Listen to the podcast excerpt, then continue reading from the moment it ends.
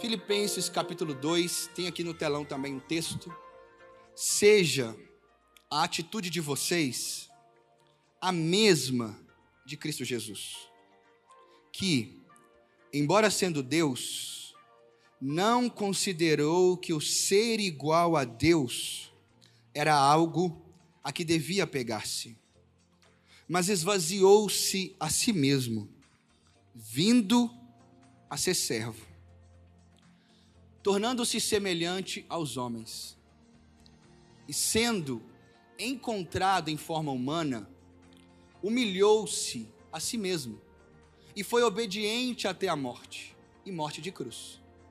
Por isso, Deus o exaltou à mais alta posição e lhe deu o nome que está acima de todo nome, para que ao nome de Jesus se dobre todo o joelho no céu, na terra e debaixo da terra, e toda língua confesse que Jesus Cristo é o Senhor, para a glória de Deus Pai. Volta para mim, por gentileza, os primeiros versículos. Irmãos, estamos numa série baseada no livro de Filipenses com o tema O Prazer da Vida. E para quem não estava aqui no sábado passado, eu compartilhei sobre o prazer, falei sobre o hedonismo, que é alguém que vive uma vida bruscamente, uma, alguém que tem como foco da sua vida somente o prazer. Quando essa pessoa coloca o objetivo principal da sua vida em ter prazer, essa pessoa ela perdeu o equilíbrio, ela perdeu a beleza de enxergar a vida de tantas maneiras. E aí eu falo sobre significado, engajamento e prazer e prazer. Que quando nós primeiro, para a gente ter prazer, prazer não tem problema. É muito bom sentir prazer. A questão é sentir prazer a partir de quê? é a partir de mim mesmo, só para o só pro meu, meu bel prazer, mas aí eu falo do significado. Precisamos encontrar um significado na vida. E esse significado é quando a gente tem alguém, a gente entende que a nossa história, ela não se baseia somente a nós mesmos. Existe alguém que conduz toda a história. E quando a gente encontra significado em Deus, a gente parte agora a se engajar, e esse engajamento é trabalho, família, é, lazer, esse engajamento é as relações que a gente constrói. A gente é engajado com causas sociais, mas todo engajamento, eu só estou engajado em alguma coisa porque eu tenho um significado por, por, por trás disso. E eu falei que, por exemplo, para alguém querer casar com uma outra pessoa, é porque aconteceu isso. Para alguém querer se envolver num projeto social e querer servir outras pessoas, é porque ela tem um significado maior. Não é simplesmente porque, ah, eu quero fazer e pronto. Tem algo por trás que rege para ela pensar dessa maneira. E eu não estou falando só na ótica cristã, em qualquer ótica. E para a gente poder também ter prazer, é também numa ótica. O prazer está baseado numa ótica aonde a gente tem prazer a partir do que nós cremos, da maneira como eu estou engajado com alguém e por aí vai. Eu até falei, né, sobre casamento a maneira como eu enxergo a minha esposa, o engajamento que eu tenho de amar a minha esposa é pela ótica que eu tenho do Criador que eu conheço. Deus, eu fiz uma promessa para Ele de amar a minha esposa. Então eu tenho um compromisso com esse Deus de servir, de amar, de proteger, de cuidar a minha esposa. E esse casamento, na minha visão, é uma ótica, não tem a ver só comigo e com a minha esposa. Tem algo muito maior por trás de tudo isso. E por aí vai. E aí agora nós estamos, isso foi tudo no capítulo 1, trouxe alguns exemplos ali, e agora nós chegamos no capítulo 2 de Filipenses. E no capítulo 2 de Filipenses é um capítulo muito rico. E só voltando mais um ponto, Filipenses é uma carta que Paulo escreve, ele estava preso, e ele escreve essa carta para o povo de Filipos, e é a primeira igreja que é plantada na região da Europa. A primeira vez que o evangelho é chegado por meio de uma igreja na região da Europa, e era o desejo de Paulo, é por meio dessa igreja de Filipos. E Filipos é essa igreja onde, não sei se vocês vão, vão lembrar do episódio de Paulo estar tá preso e na prisão, meia-noite, ele está louvando a Deus, e aí aquelas as cadeias se rompem, e aí ele tem um carcereiro, e aí ele prega o evangelho, pessoas se convertem, e aí Paulo vai dizer: crê no Senhor Jesus, será salvo tu e a tua casa. Então, nesse episódio, Paulo está pregando o evangelho, pessoas se convertem, e ali começa uma célula, entre aspas, um GR. e desse GR vira uma igreja. E essa igreja nasce, é plantada na região ali, na região europeia, só que é uma região de muitos romanos também. E muitos soldados romanos que aposentavam nas suas carreiras, muitos oficiais, muitos homens de guerra, que por anos dedicaram a sua vida ao imperador Júlio César, esses homens agora na sua aposentadoria, eles são enviados para Filipos como se fosse um local de gente para viver vida boa. Um local que era um, por mais que era um lugar de muita transição de pessoas, Filipos era uma região onde pessoas gostavam de estar ali por tantas coisas boas que davam para eles. E é nesse contexto que Paulo está pregando o evangelho e ele está escrevendo essa carta. Só que aquela igreja começa, essa igreja é, ela nasce numa pegada de fazer muito evangelismo, muita obra. Essa igreja começa a fazer muitas coisas boas para Jesus. Essa igreja, as pessoas que se convertem com essa mensagem, essas pessoas começam a fazer muitas coisas a partir de Deus. Essas pessoas começam a viver um cristianismo autêntico, mas começa a ter um problema. Eles fazem muitas obras, Sabe o que começa a acontecer naquela igreja? Eles fazem tudo de maneira individual. Aquela igreja, as pessoas começam a servir no ministério. Imagina aqui no Mirante. Aí imagina que a gente tem aqui as áreas, o louvor, o conexão, que é o pessoal que serve aqui na recepção. A gente tem ali a mídia, a gente tem aqui o pregador, a gente tem aqui as áreas que organizam os eventos, a gente tem várias áreas de atuação. Mas imagina que cada área de atuação, a ideia de um corpo, a ideia de uma unidade, a ideia de estarmos juntos, com a mesma visão, trabalhando para o mesmo foco, que todo mundo se pareça com Jesus, mas cada um trabalha de maneira individual. O Tiago, já que o, Deus chamou ele para pregar, então ele prega lá, mas a gente não tem ação nenhuma.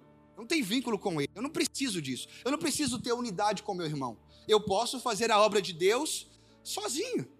Eu tenho esse dom para isso, então eu só preciso fazer e não preciso preocupar com relacionamentos. Eu não preciso, eu só preciso fazer. Eu só preciso meter a mão na massa. Eu só preciso mostrar para as pessoas que eu estou à disposição para a obra de Deus. Eu só preciso fazer coisas e não preocupar com relacionamentos. E essa igreja começou a ter um problema de unidade. Essa igreja começou a ter um problema de pensar, de terem pensamentos diferentes. Essa igreja começou a ter problema onde cada um tinha ideias diferentes de como executar o ministério. E cada um querendo fazer de um jeito. Mas qual? E aí cada um queria puxar a sardinha para o seu lado. E quando você vai entrando na história dessa igreja, quem olha de fora, olha para essa igreja e vê uma igreja atuante, uma igreja que está fazendo diferença na cidade. Mas dentro, as pessoas elas têm relacionamentos superficiais uns com os outros. Elas só o tempo vai passando, o tempo vai desenvolvendo e aquelas pessoas elas estão ali apenas como se fosse. Alguém já assistiu o filme Ruptura? A série da Apple TV? Já. Acho que você tinha que assistir. E não é tão comentada, mas ela foi um sucesso no sentido assim, de críticas, né? E até de ganhou prêmios aí. E Ruptura é uma série que eu achei muito legal, porque é o quê? Eu não sei falar as palavras direito, não mas é a ideia de um, de um pessoal que eles decidem entrar numa empresa, mas para trabalhar naquela empresa, você recebe um negócio no seu cérebro que você, quando você, é, a sua vida, ela, ela, existe uma ruptura de fato, essa é a ideia do seu trabalho para com a sua vida social, a sua vida pessoal. Então as duas coisas não se envolvem. Como assim? Quando você. Pe... E aí o cara, qual que é a ideia? O cara entra no elevador. E quando ele entra no elevador, e aí desce, a empresa está toda embaixo. É isso mesmo, né? Isso.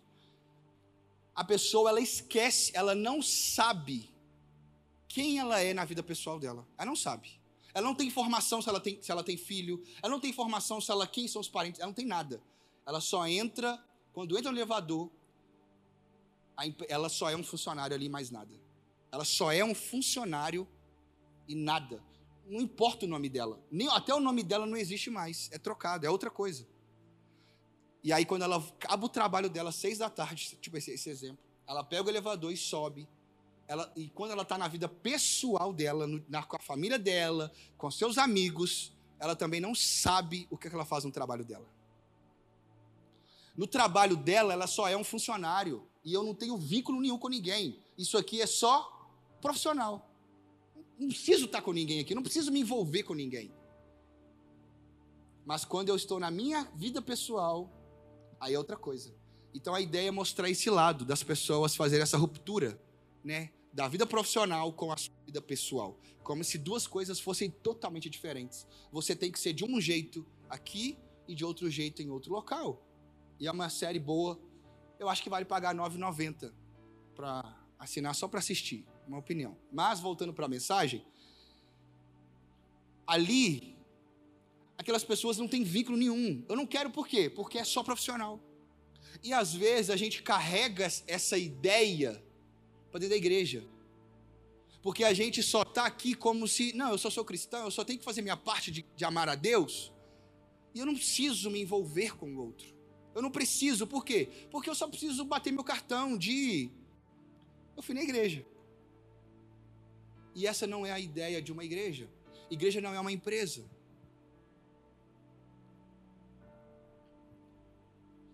E aqui Paulo escreve um dos textos mais ricos na minha opinião, de todas as suas escritas para as igrejas. E ele vai, e ele começa a falar, né, eu não coloquei aqui no telão, mas olha o que ele vai dizer nos primeiros versículos de Filipenses 2.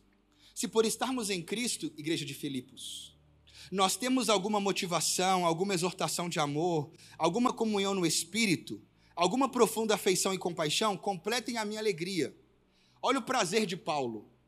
Paulo está dizendo: olha, completem a minha alegria. Sabe o que, que me dá prazer? Se nós estamos em Cristo, todos nós aqui estamos em Cristo. Sabe o que, que me dá prazer? É isso que ele está dizendo. Ele vai dizer: complete a minha alegria tendo o mesmo modo de pensar, o mesmo amor, um só espírito e uma só atitude. E aí ele vai dizer como isso. Ele vai dizer como? Nada façam por ambição egoísta. Então nada faça pensando somente em você. Não viva uma vida onde você é o centro de todas as coisas. Mas humildemente considerem os outros superiores a si mesmo. Cada um cuide não somente dos seus interesses, mas cuide também dos interesses dos outros. Aí começa o texto que nós lemos. Ele está falando sobre valorizar o outro. Ele está falando sobre a gente dar importância para o outro. Ele está falando sobre a gente tirar um pouco o olhar de nós mesmos e passar a valorizar quem é o outro. Mas não só de valorizar, mas é também de quê? cuide. Sabe o que é esse cuidar? É se envolva. Se envolva. Abrace os interesses do outro. Da mesma instância, da mesma maneira que você cuida dos seus interesses, cuide dos interesses dos outros. E aí ele vai dizer, aí ele, te, aí ele começa a ir para um outro bloco. Aí ele vai para o bloco, olha, deixa eu dizer para vocês, tudo que eu estou falando para vocês aqui é porque a gente tem um modelo. Tudo que eu estou dizendo para vocês de uma proposta de como deve ser uma igreja, e ele vai falar, irmãos, em Efésios que, e em Romanos também, que Cristo é o cabeça da igreja. O que, que nós somos? Nós somos o corpo. A igreja é o corpo de Cristo e Jesus é o cabeça dessa igreja. E a ideia disso é que, se por estarmos em Cristo, nós temos alguma motivação, E aí ele vai falar para a gente não viver de maneira egoísta, mas pensar, considerar o outro superior. Aí ele chega até nessa parte. Seja a atitude de vocês, a minha atitude, a nossa atitude como mirante, a mesma de Jesus Cristo. E aí ele vai dizer como? Que, embora sendo Deus, não considerou que o ser igual a Deus era algo a que devia apegar-se. Só que aqui, o que, que Paulo está dizendo? Que Jesus ele é Deus. Só que ele se apegou a esse título. Sabe o que é essa ideia? Essa ideia de dar carteirada. Alguém já viu alguém dando carteirada? Pelo título que tem? Eu já vi muitas vezes. Dando carteirada pelo título que tem.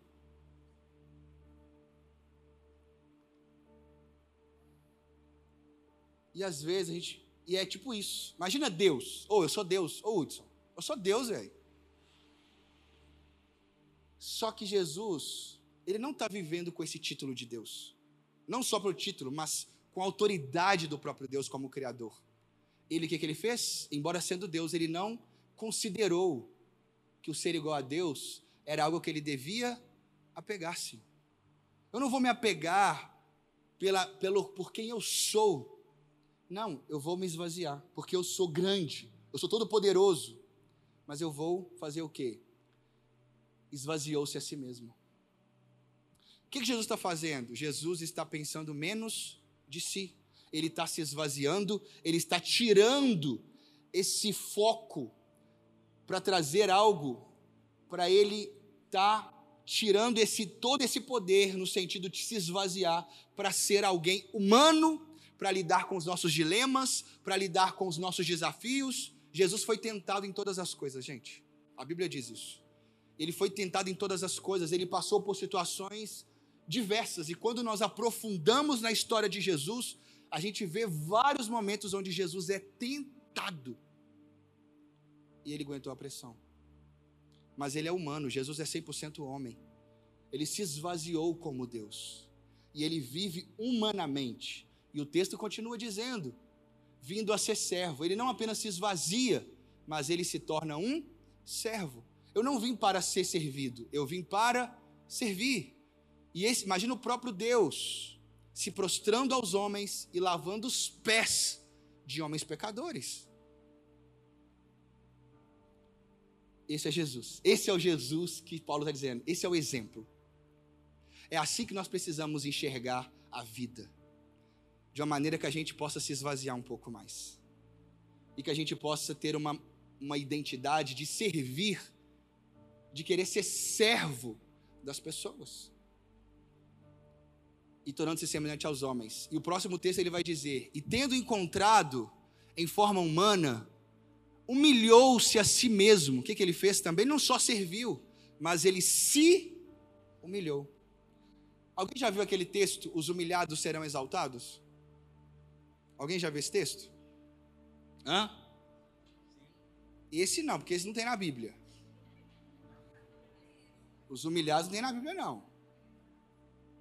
Não tem os humilhados serão usados na Bíblia. Amém, irmãos? Mas o que a Bíblia vai dizer é o quê? Aquele que se humilha será exaltado. Muda alguma coisa? Muda? os humilhados serão exaltados para aquele que se humilha será exaltado? Muda alguma coisa? Total. É isso que a Bíblia diz.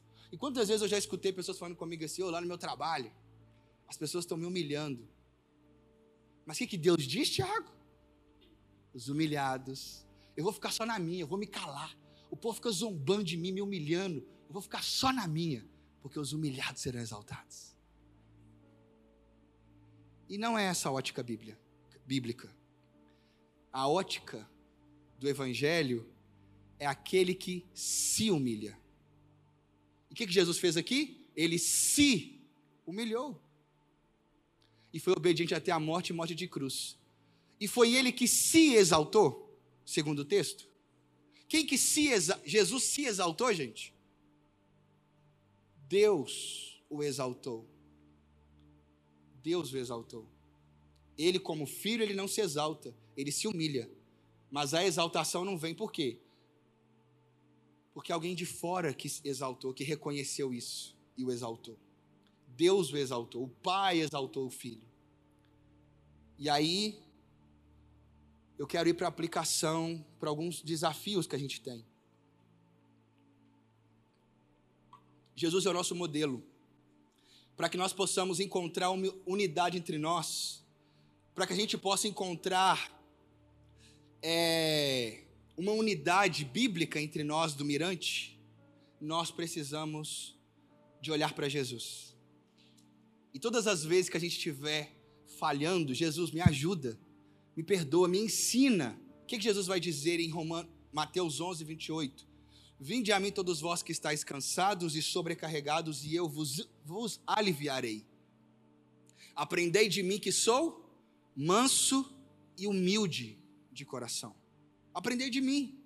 Vem para cá, eu vou te ensinar essa humildade. E aí, irmãos, pode passar por gentileza. E o próximo. E aí a gente entra num grande desafio aqui. Porque quando nós olhamos para esse texto, a gente vê Paulo exortando um povo que estava vivendo uma vida de orgulho, de egoísmo. Paulo está combatendo um problema de pessoas que não estavam querendo viver uma unidade, mas querendo viver os seus mundos, querendo viver suas realidades, os seus desafios, os seus ministérios de maneira individual, sem precisar. Eu não preciso de gente, eu preciso é fazer a obra de Deus. Eu não preciso de relacionar com os outros. E às vezes a gente fica só pensando no serviço e a gente não olha para o lado. E igreja é um lugar de olharmos para o lado. Igreja é um lugar de nós sermos confrontados e lidarmos com desafios olhando para o outro e ver no outro tantas diferenças e aprender com o outro e ser confrontado e exortado. E aqui, pesquisando, estudando, dois livros me chamaram muita atenção que é O Ego Transformado. Eu vou falar algumas coisas desses livros. O Ego Transformado, do Timothy Keller, e o livro Cristianismo Puro e Simples, do C.S. Lewis. Então eu peguei quatro frases desses dois livros, desses dois autores, porque eles falam muito sobre esse assunto. Para quem está aí no clube do livro da Yara, do Cristianismo Puro e Simples, tem alguém aqui? Aí tem uma galera aí ó, no clube do livro. Lá no capítulo 8 vocês vão chegar lá no grande pecado que é o orgulho. Olha o spoiler aí, ó. Então vamos lá, irmãos. Agora olha só. O que, que o Lewis vai falar? A pessoa orgulhosa sempre olha de cima para baixo para as outras pessoas e coisas. É claro que fazendo assim, não pode enxergar o que está acima, o que está acima de si. Lewis vai dizer a respeito do orgulho, e o orgulho é o grande pecado, e é o pecado de Lúcifer, por exemplo é o pecado do anjo caído. E na construção do Lewis, eu acho que eu acho muito interessante que ele vai dizer que não foi de um dia, não foi de um dia para o outro que Satanás ele simplesmente desejou. Não, ele não tinha essa ideia tipo assim, não, eu acho, eu acho que eu sou uma, é, tipo não, esse Deus aí ele é muito grande mas na construção de um dos artigos do Lewis, ele vai dizer que, de fato, Satanás ele se achou maior do que Deus. Ele tinha essa consciência. Aquilo foi crescendo tanto no coração dele que ele chega um momento e diz: ele se sente maior do que Deus. É alguém que entende o quê? Eu estou acima de tudo. E ele agora tem esse olhar de olhar todas as pessoas, olhar o outro de cima para baixo, porque eu sou melhor. E a ideia que Lewis está colocando aqui sobre esse problema do orgulho é o problema da comparação. O nosso grande problema é o problema de comparar. O nosso grande desafio é o desafio que nós, o tempo todo, estamos relacionando com as pessoas e a gente se vê ou por cima ou por baixo também. Ou às vezes a gente tem complexo de superioridade com as pessoas, ou a gente tem complexo de inferioridade para as pessoas. O problema é que a gente muitas vezes se acha por um título que a gente tem, ou alguém que foi formado numa faculdade, ou às vezes, né, a gente está numa conversa, por exemplo, e aí tem alguém que formou na Federal e tem um outro que formou qualquer outra aí, na PUC. Talvez eu não sei, eu não, não sei. Mas vamos dizer que o da Federal, tipo, Federal, velho. É federal, aí. É diferente. E às vezes aquela pessoa vê isso com um olhar o quê? Altivo. Eu sou melhor. Por, porque eu formei nesse lugar. Às vezes a gente se acha melhor pelo carro que a gente tem. Às vezes o meu carro. Meu carro é 2018. Esse carro aqui é 2012. Então eu sou melhor. Nós nos comparamos com coisas simples e às vezes o nosso pensamento sempre nos pega pensando no outro e comparando o outro, como que é a vida do outro, como que é o jardim do outro e por aí vai. Alguém já assistiu um, um filme chamado A Inveja Mata? É um filme antigo do. Qual é o nome dele, gente? O cara que fez Quem Vai Ficar com Mary?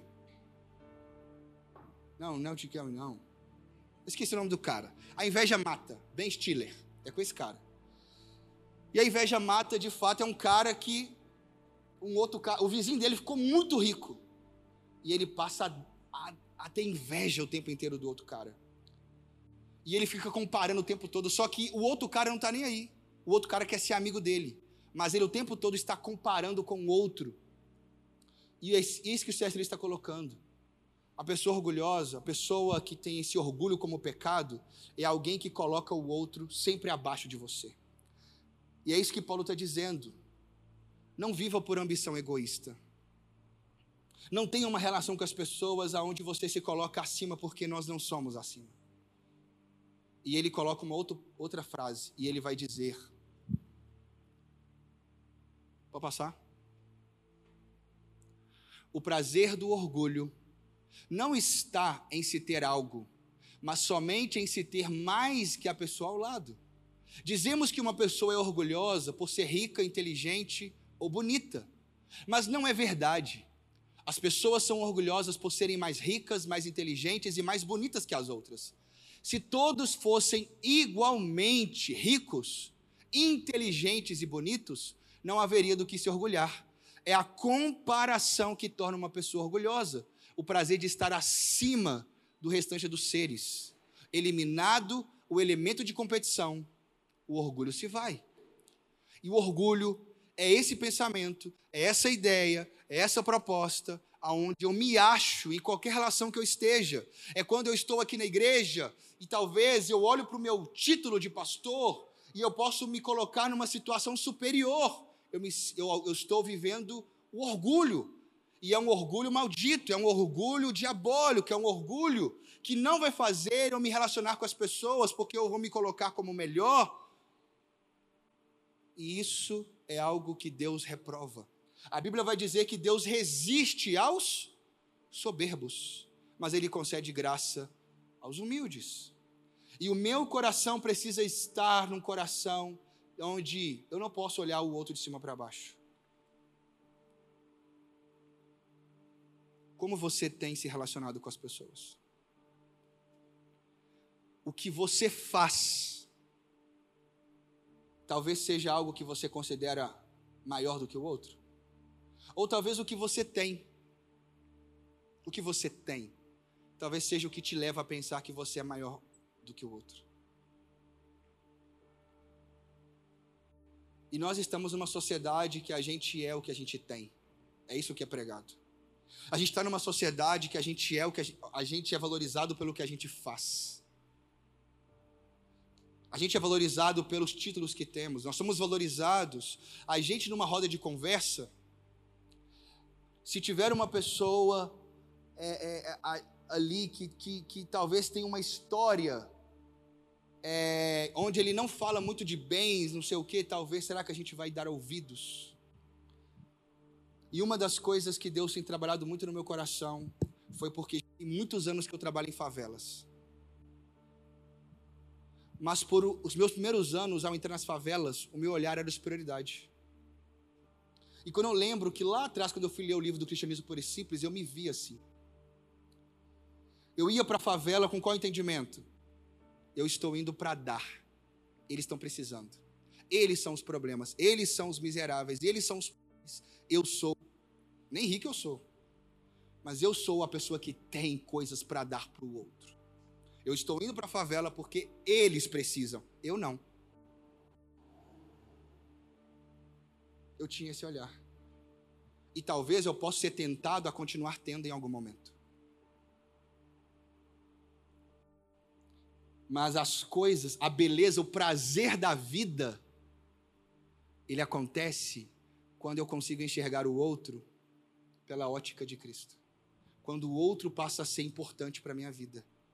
Aí encontramos prazer. De uma, um prazer saudável.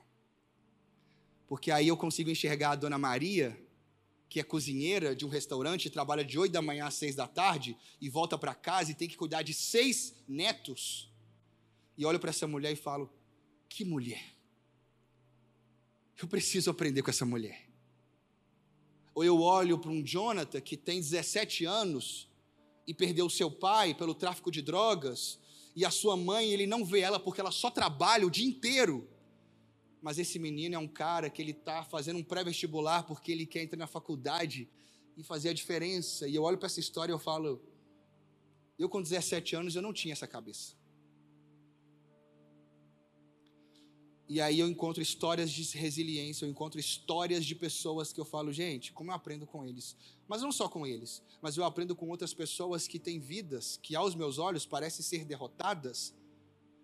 E eu olho e falo, mas essa pessoa é uma pessoa, é um ser humano, é um indivíduo. E Deus me, me ensina, e Deus precisa trabalhar no meu coração para que eu olhe o outro como uma pessoa e valorizar o que o outro tem para falar. Existe prazer na vida. Ao olharmos para o outro de maneira intencional. E aí, irmãos, o problema não é ter coisas. O problema é quando você quer ter mais do que o outro. O problema é quando você olha e você fala, eu vou trabalhar porque eu preciso ter mais do que o outro. Às vezes existem competições de, entre irmãos. Para ver quem que vai ter uma vida melhor na vida. E que a gente possa não olhar mais a vida pelo um olhar de competição. Que Jesus nos ensine a não viver por ambição egoísta, mas que Jesus nos ensine a ter um olhar de considerar o outro superior. E aí eu fecho aqui esse bloco do orgulho. Irmãos, é ou não é ruim demais andar com gente orgulhosa? É horrível. E eu já andei com gente orgulhosa. Que o orgulho estava estampado na vida da pessoa o tempo inteiro. Que pessoa arrogante é essa pessoa? E eu já tive gente, eu já tive líder, eu já tive gente na igreja, onde eu. Amém, não vou falar nada não. Mas eu já andei com gente que é arrogante. Que essa pessoa, ela te trata e você se sente inferior o tempo inteiro perto dela. É horrível você andar perto de alguém que você treme porque você se vê menos. Porque não é porque você às vezes se vê menos, você às vezes tem esse problema de se enxergar menos diante de qualquer pessoa, talvez. E tem que ser tratado. Mas o problema é quando a gente perde alguém que é nítido, aquela pessoa, ela, a maneira como ela se porta, como ela trata você, ela te coloca para baixo o tempo inteiro. Ela não te dá ouvido, ela não deixa você falar. Ela não escuta, ela não olha nos seus olhos, porque ela só fica falando dela, o que ela conquista, o que ela está fazendo, olha os meus méritos, olha a minha vida, olha isso, olha aquilo. E ela não sabe, ela não consegue se alegrar com o outro. Por quê? Porque ela está presa demais dentro dela. E nós precisamos olhar para o nosso coração e ver, Senhor, será que eu tenho sido assim? Porque para a gente poder construir relacionamentos saudáveis e ver prazer da vida nos relacionamentos, precisamos ter a ótica de Jesus de se esvaziar. E o contrário de uma vida orgulhosa que olha o outro de cima para baixo é humilde. E a gente só consegue saber se alguém é orgulhoso ou humilde quando essa pessoa está no meio de gente no meio da galera, se relacionando com o outro. É quando os cônjuges estão tão perto, ou a mulher ou o homem se sente inferior ao outro. E não pode ter esse tipo de relação nos relacionamentos, nos namoros, nos noivados, no casamento, aonde um se acha melhor do que o outro. aonde um se acha mais do que o outro. E isso não pode acontecer. Precisamos ter uma relação de valorizar o outro. E humilde. Já estou fechando. Aí, próxima, próxima fase. Agora, humilde, irmãos. O que impressiona é quanto a pessoa humilde se interessa por nós. Olha que legal. Isso porque a essência da humildade resultante do Evangelho não é pensar em mim mesmo menos, em mim mesmo como se eu fosse mais, nem pensar de mim em mim mesmo, nem pensar em mim mesmo como se eu fosse menos, é pensar menos em mim mesmo. Misericórdia. É isso mesmo. Mas deu para entender. Entenderam, gente? Entendeu? Entendeu mesmo? Entendeu? É mim mesmo, mim mesmo, mim mesmo. Mas é isso aí. Mas qual que é a ideia da frase? A ideia, e é tão rico essa parte no livro. o livro todo é maravilhoso. Mas a ideia é o quê? O que, que Keller está querendo dizer? O grande problema nosso. Quem já leu Ego Transformado aqui? O que, o, o, o que, que o Keller está dizendo lá? O grande problema nosso é quando a gente. A gente está errado quando a gente olha para nós a partir do que os outros falam sobre nós, ou ele fala também a respeito do que nós pensamos de nós mesmos, porque a gente tem dúvida da nossa própria identidade também. E às vezes a gente se acha demais e a gente está errado. Ou às vezes a gente se acha de menos e está errado também. E Keller vai dizer que a beleza que o cristão ele precisa aprender a se enxergar pela ótica de Cristo. Cristo é o seu juiz. Cristo, você está no banco dos réus, não da sociedade ou de você mesmo. Você está no banco dos réus, entre aspas, ouvindo o que o juiz, o próprio Deus, diz ao seu respeito. É isso que você é. Nós somos filhos de Deus. Nós não somos X e nem Y. Nós não somos melhores e nem piores. Nós precisamos saber quem nós somos em Cristo Jesus. E aí ele vai trabalhar a questão da humildade, é o que? Humilde não é que essa pessoa se pensa ao considerar o outro superior, por quê? Porque andar com humilde, o que, que humilde faz, gente? Humilde, se o orgulhoso olha de cima para baixo não deixa você crescer, o, o, orgulhoso ele não deixa você crescer. O orgulhoso ele te trata como inferior o tempo inteiro, você é menos o tempo inteiro. Mas o humilde não, o humilde te faz crescer. Se é horrível andar com alguém arrogante, é maravilhoso andar com alguém humilde. Andar com alguém humilde é aquela pessoa que te exorta para você crescer. Andar com alguém humilde é gostoso porque aquela pessoa te confronta para você ser melhor. O humilde é aquela pessoa que o prazer da vida dela, ele te observa, ele sabe quem você é e ele te encoraja, ele te anima, mas não no sentido do ego, mas no sentido de poder sempre ser um irmão que olha para a sua causa, olha para os seus desafios, olha para as suas lágrimas e ele está junto. Romanos vai dizer que nós devemos chorar com os que choram, mas eu só consigo chorar com o outro se o outro é importante para mim, se a causa do outro, se o interesse do outro, se o problema do outro é importante para mim. Eu estava no aniversário agora de um grande amigo meu, que eu fiz o casamento deles, eu preguei para eles, eles se converteram, eu batizei esse cara, e esse cara virou um grande, virou um empresário no ramo de marketing digital agora, ele montou uma empresa, ele está com alguns funcionários. Só que eu vi esse cara na, esse cara era um cara muito popular na região dele. Muito popular. E esse cara, ou oh, eu abri uma sala na casa dele em 2015 ou 2016, a cela bombava na casa dele porque ele conhecia a região inteira. Ele era comerciante, ele tinha muita gente que era próximo dele. E ele falava, meus amigos, olha tanto de amigo e papapá. E esse cara faliu. Ele cresceu financeiramente, mas esse cara faliu. Perdeu tudo. Perdeu tudo a ponto de ter que morar na casa. Ele e a esposa dele morar na casa dos sogros dele. Foi morar num quarto lá. E eu estava na casa dele hoje, foi aniversário de um ano da filha dele. E esse cara falou para mim assim, Tiago, eu falei, velho, cadê a turma toda? Hoje eu conversei com ele. Ele falou, Tiago, hoje eu não tenho mais amigo praticamente nenhum. Eu só tenho duas pessoas. Duas pessoas. Tiago, eu, perdi, eu, eu não tenho vínculo com mais ninguém, não converso com mais ninguém, não tenho relacionamento com mais ninguém. Mas como assim? Mano, se é o cara, se é popularzaço, velho. O que, que me falou? Todo mundo me abandonou. Me abandonaram. No, no momento que eu fali, Tiago, todo mundo sumiu da minha vida.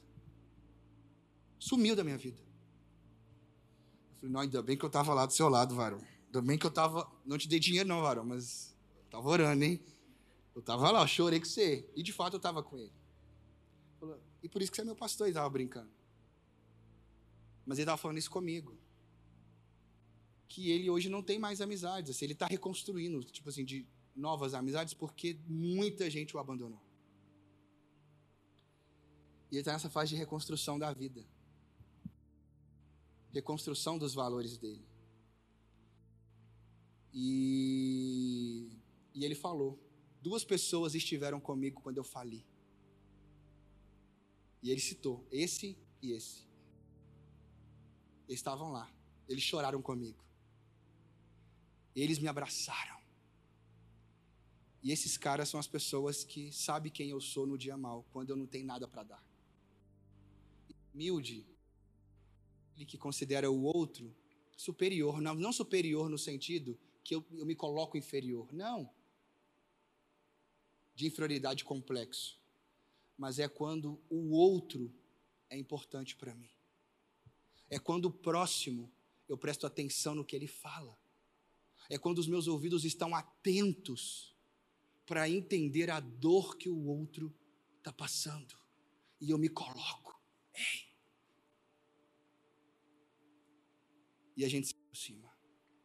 O humilde é aquela pessoa que vai estar conosco nos dias bons e maus e nos confronta e nos ajuda e nos ama e nos estende a mão. Por isso, termina a humildade do evangelho é não pensar em mim mesmo como se fosse mais do que sou, nem pensar em mim mesmo como se fosse menos do que sou. É simplesmente pensar menos em mim mesmo.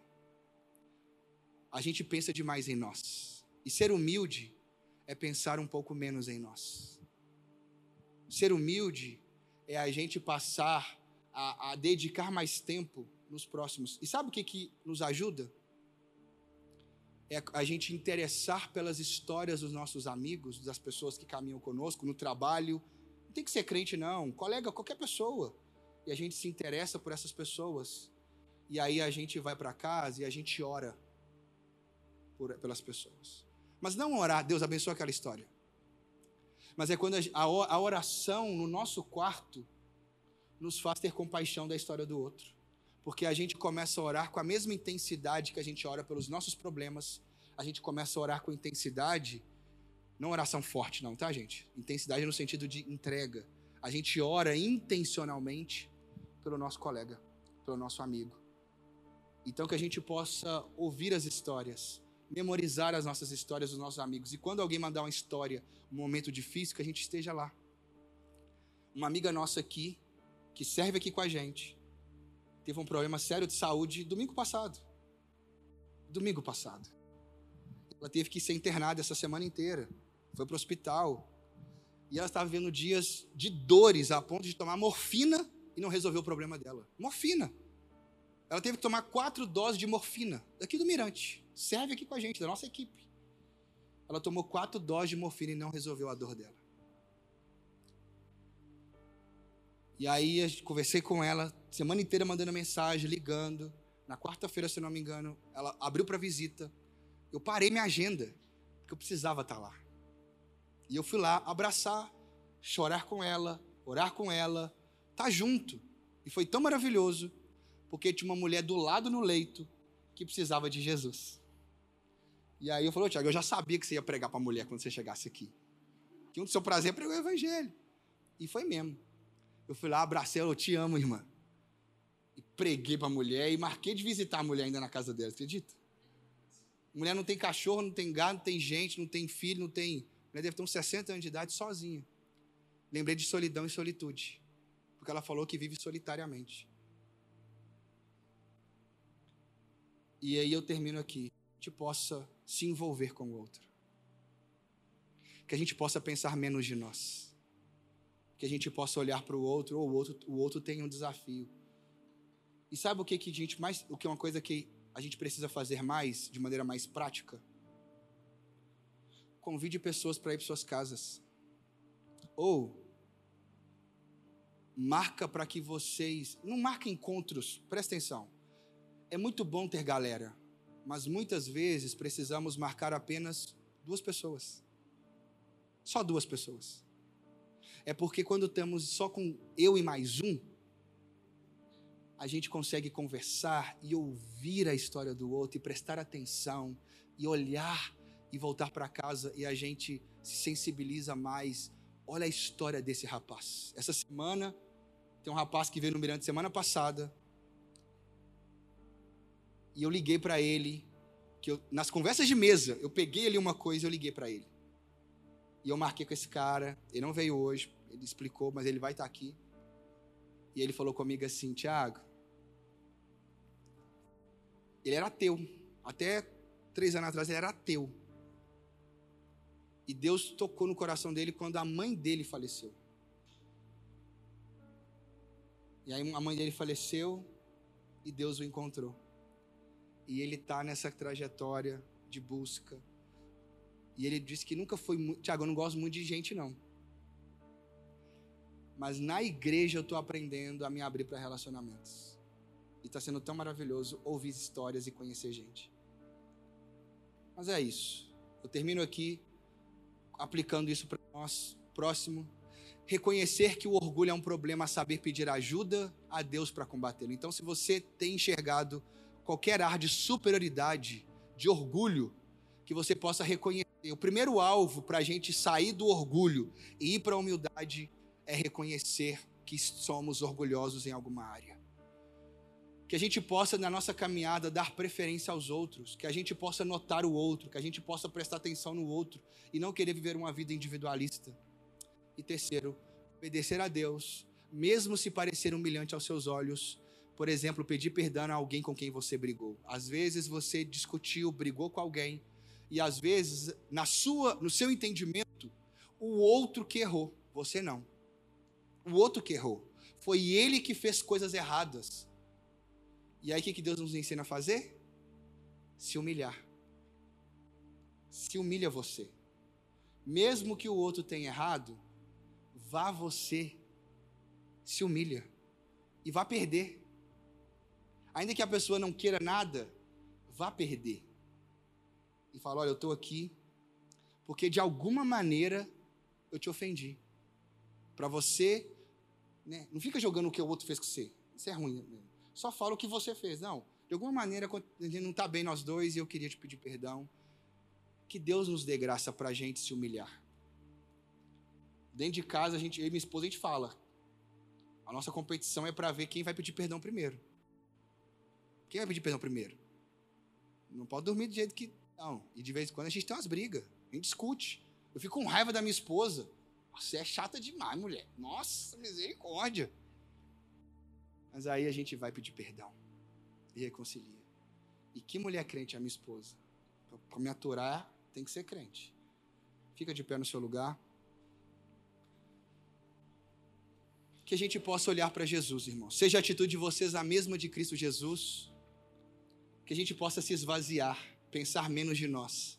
Que a gente possa olhar mais para o outro. Que o prazer da vida seja o prazer de termos relacionamentos saudáveis, cuidando de outras pessoas, se interessando com os outros, chorando com os que choram, se alegrando com os que se alegram também. Pai, muito obrigado por essa noite.